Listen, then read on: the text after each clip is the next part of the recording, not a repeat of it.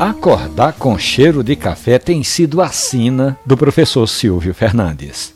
Ele conta que desde pequeno, a avó dele, dona Cleonice Pérez, foi quem começou com essa história toda de café coado, coador de pano, aromas e sabores. O professor lembra bem de uma travessura da infância, juntamente com o padrinho, o seu Reginaldo, que era tomar café no pires para esfriar mais rapidamente.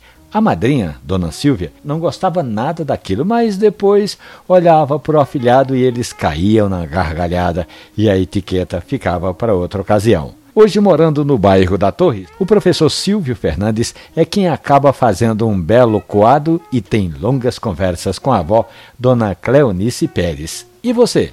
Você faz café com a sua avó? Você toma o café feito pela sua avó? Conte sua história, que a gente publica. Um abraço, bom café.